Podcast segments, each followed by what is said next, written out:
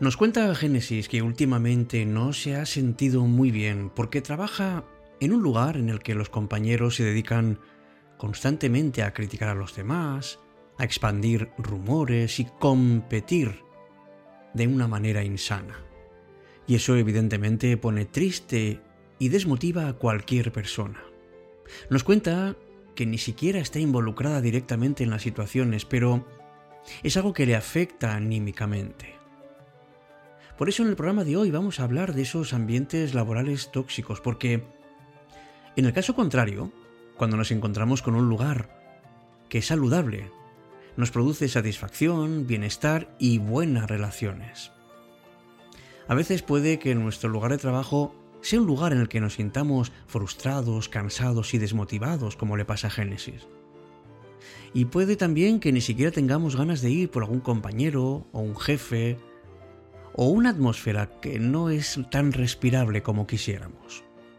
Y esto sí que puede tener consecuencias negativas en nosotros.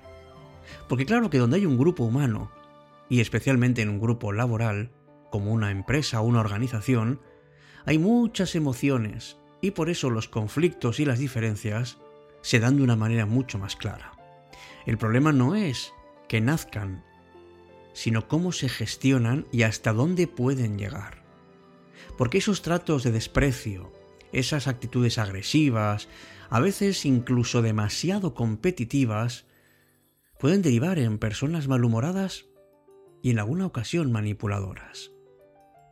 Hay que aprender, amigos, a detectar si en nuestro lugar de trabajo hay esa toxicidad, porque si nos damos cuenta, podemos empezar a protegernos y sobre todo impedir que nos llenemos de toda esa negatividad.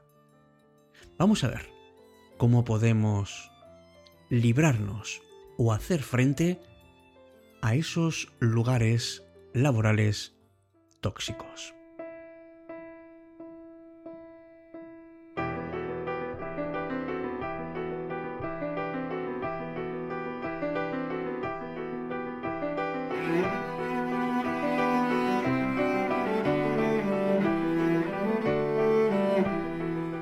Hola, ¿qué tal? Muy buenas noches, amigos, amigas de Cita con la Noche. Bienvenidos, bienvenidas al programa de hoy, un programa sugerido por una oyente y que sin embargo nos puede hacer pensar bastante. Porque todos sabemos que la felicidad tiene una receta secreta y en ella uno de los ingredientes que podemos encontrar es el trabajo. Y la felicidad laboral no depende solamente de las condiciones económicas, sino que es un ambiente emocional que se respira día a día. Y lo habitual que cuando es negativo, afecta a cualquier persona, incluso en su vida personal. Porque por mucho que queramos diferenciar las dos, es prácticamente inevitable que si el hecho de ir al trabajo se convierte en una preocupación diaria, esto te afecte en tu nivel psicológico. Vamos a ver cómo podemos salir adelante si nos encontramos en un ambiente laboral tóxico.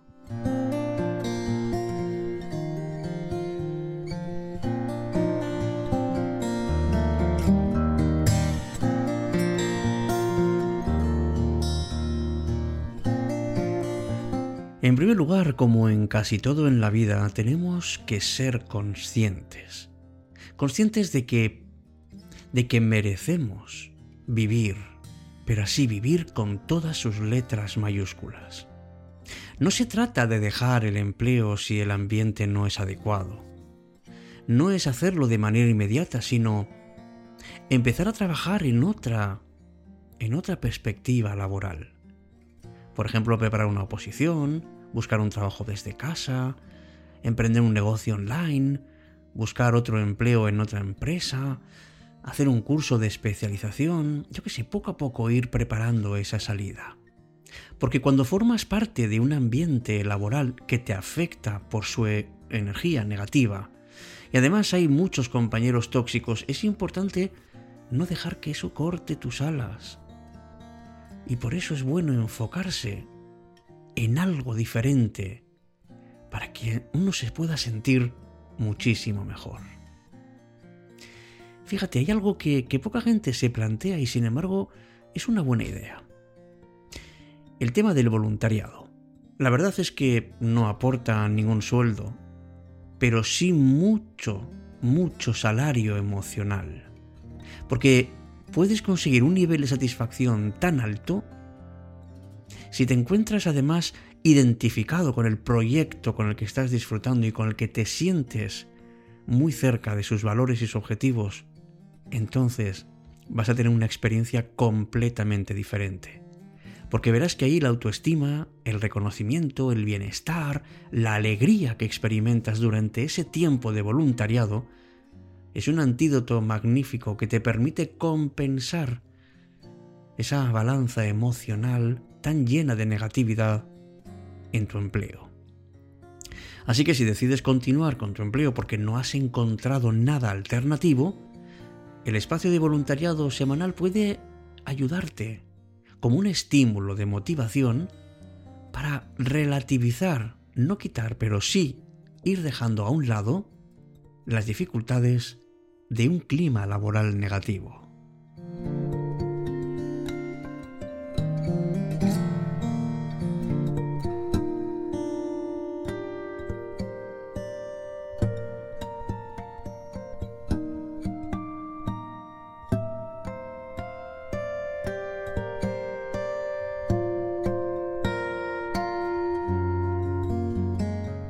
Claro que somos seres sociales y a todos nos encanta tener amigos en el trabajo. Pero si ese compañerismo no está fundamentado en una relación positiva o sana, entonces no lleves a tu vida personal los vínculos que han nacido en el trabajo. Es decir, que esos lazos empiecen y terminen en el espacio laboral. Y limita tu contacto con esas personas lo estrictamente necesario. Puede parecer esto una coraza, pero en realidad es muy importante marcar distancias cuando sabes que las cosas no son como te gustarían. Lo que no puedes hacer nunca es repetir esas conductas tan dañinas que suelen darse en este tipo de entorno. Y aunque creas que nada puede cambiar, por lo menos tú sí puedes cambiar en tu forma de vivir esta realidad.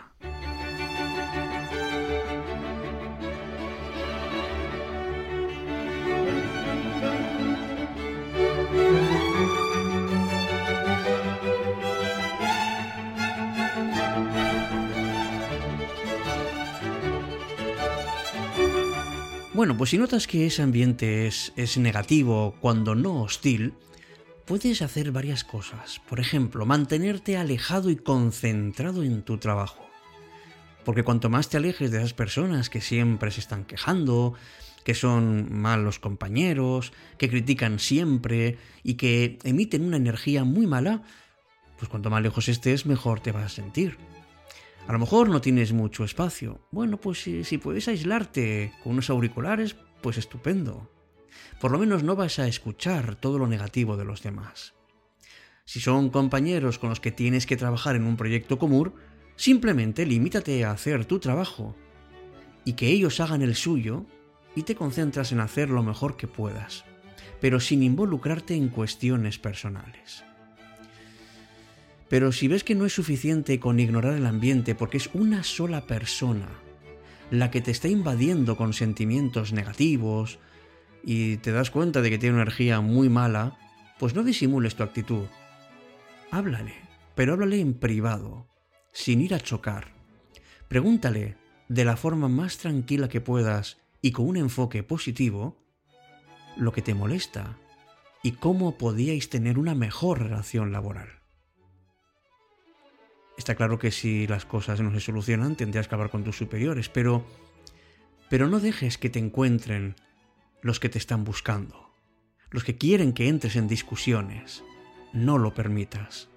Mantén la calma siempre que puedas, porque lo que buscan esas personas problemáticas es justamente lograr que vayas un poco más allá de tu límite.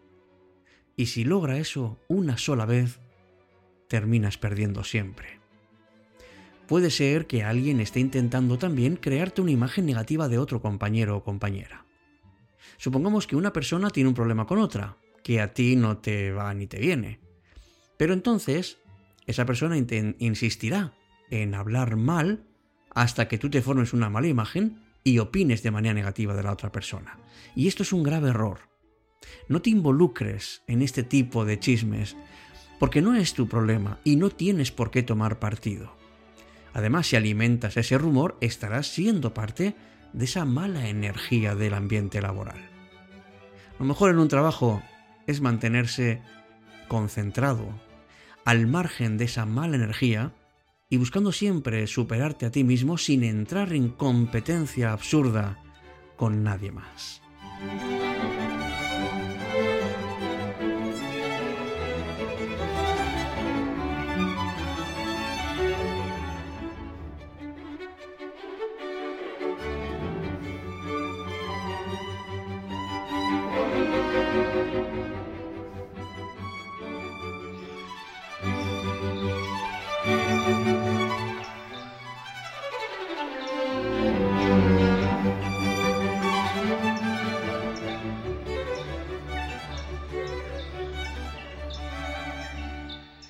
Con la noche.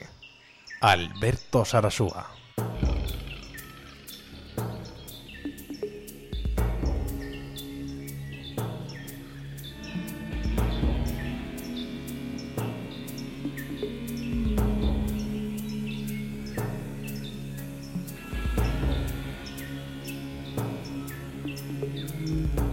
Te preguntarás y con razón, ¿qué es lo que puedes hacer tú, qué puedes aportar para estar en un, en un ambiente agradable? Bueno, pues primero demuestra compromiso con la empresa, demuestra pasión en lo que haces y entonces serás un buen trabajador, sobre todo en los encargos en equipo. Y en esos momentos y en todos los que puedas procura estar de buen humor, porque el buen humor es contagioso. No traigas tus problemas personales y muestra una sonrisa todas las mañanas. Asume las tareas que los demás intentan evitar. Demuestra que eres capaz de hacer algo por tus compañeros y verás cómo se te acercarán más frecuentemente. Sabes que a todos nos encanta recibir elogios, que se reconozca el trabajo bien hecho. Si alguien de tus colegas ha hecho algo realmente bien, felicítalo. Y todos tenemos inseguridades. La clave está en cómo controlarlas y cómo demostrar la confianza suficiente como para entablar un diálogo amistoso con cualquier persona sin importar en qué nivel de jerarquía esté. Y algo muy importante que se nos olvida con demasiada frecuencia. Hay personas a las que les encanta ser constantemente el centro de atención dentro de un grupo. Si tú eres una de ellas, es importante aprender a escuchar, a estar en silencio y a ver lo que dicen los demás, porque seguro que pueden aportar algo que te va a encantar.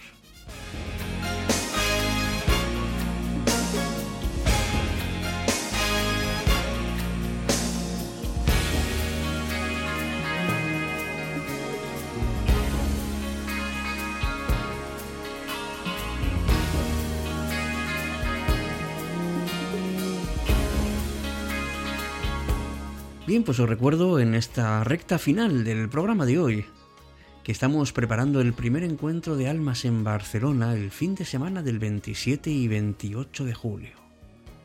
Si alguien quiere acercarse pues a, a visitar la boquería, porque vamos a estimular nuestros sentidos, hacer una charla coloquio grabando el programa de cita con la noche, y luego dar un paseo juntos y disfrutando de la ciudad, y sobre todo disfrutando de lo que hemos compartido, si te apetece un plan bonito, lo estamos preparando.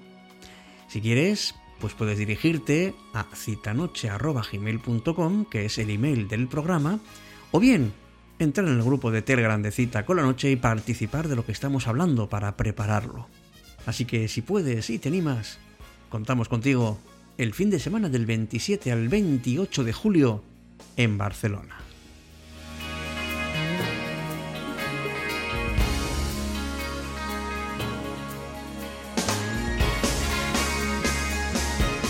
Pues hasta aquí nuestro programa de hoy. Gracias por todo lo que aportas, gracias por estar ahí y gracias porque eres parte también de Cita con la Noche. Hasta nuestro próximo encuentro. Que seas muy feliz.